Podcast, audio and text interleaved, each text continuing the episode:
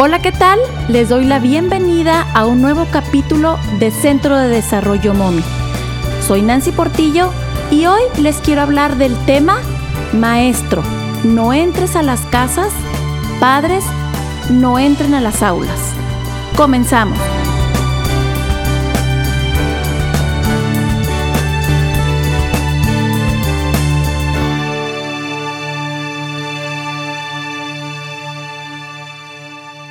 La situación actual nos coloca a docentes y padres de familia a compartir espacios diferentes.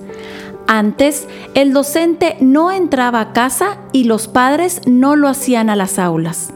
Hoy, el docente ingresa a los hogares de cada alumno y los padres tienen más evidencia cercana de lo que sucede dentro del aula. Sin embargo, lo que sí permanece es el desarrollo de un niño o niña y este no se detiene, independientemente de los espacios en los que les toca que éste se vaya dando. La actualidad nos obliga a hacer ajustes en todo. Lo hemos hecho en nuestras salidas, en nuestras diversiones, en las convivencias con otros, en las compras y la educación no se queda atrás. Para que al niño se le facilite esta nueva normalidad, esta nueva forma de estar en la escuela, sentado en casa, es importante que los adultos que intervienen en su formación rediseñen sus funciones. El docente debe mantenerse al margen de todo lo que observe en los hogares de sus alumnos y el padre en esas instancias en que el niño se encuentra en su espacio educativo. Esto va a permitir al niño que logre acomodarse y pueda concentrarse para recibir la formación que requiere para avanzar en su desarrollo. Toca ahora a los adultos, socios en la educación de un niño o niña, el ponerse de acuerdo y cuidar el respeto de la autoridad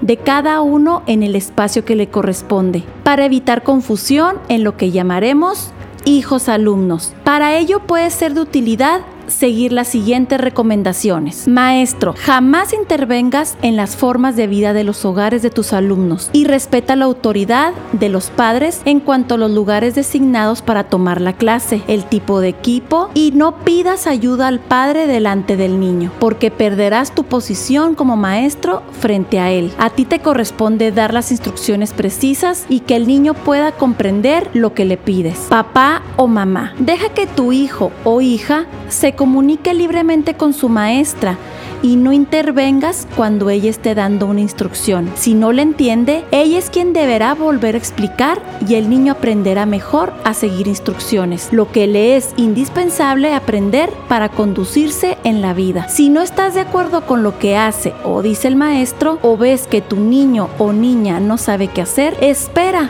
y enséñale a que en este momento la autoridad es la maestra. Padres y maestros, recuerden que ahora es tiempo de afianzarse en el lugar que a cada uno corresponde y respetándose unos a otros es de mucha ayuda para la formación del alumno. Si éste observa que no hay acuerdo en sus educadores, decidirá inconscientemente hacer lo que más convenga para su comodidad lo que lastimará su oportunidad de ser educado con efectividad. No es fácil vivir estos tiempos, pero de momento es a lo que nos tenemos que adaptar y en ello hay que seguir con el enfoque de educar para un desarrollo de potencial de quien muy pronto tendrá en sus manos el destino de la sociedad. Espero que este pequeño tema, pero de gran importancia, haya sido de su interés. Nos escuchamos la próxima semana con un nuevo capítulo. Bye bye.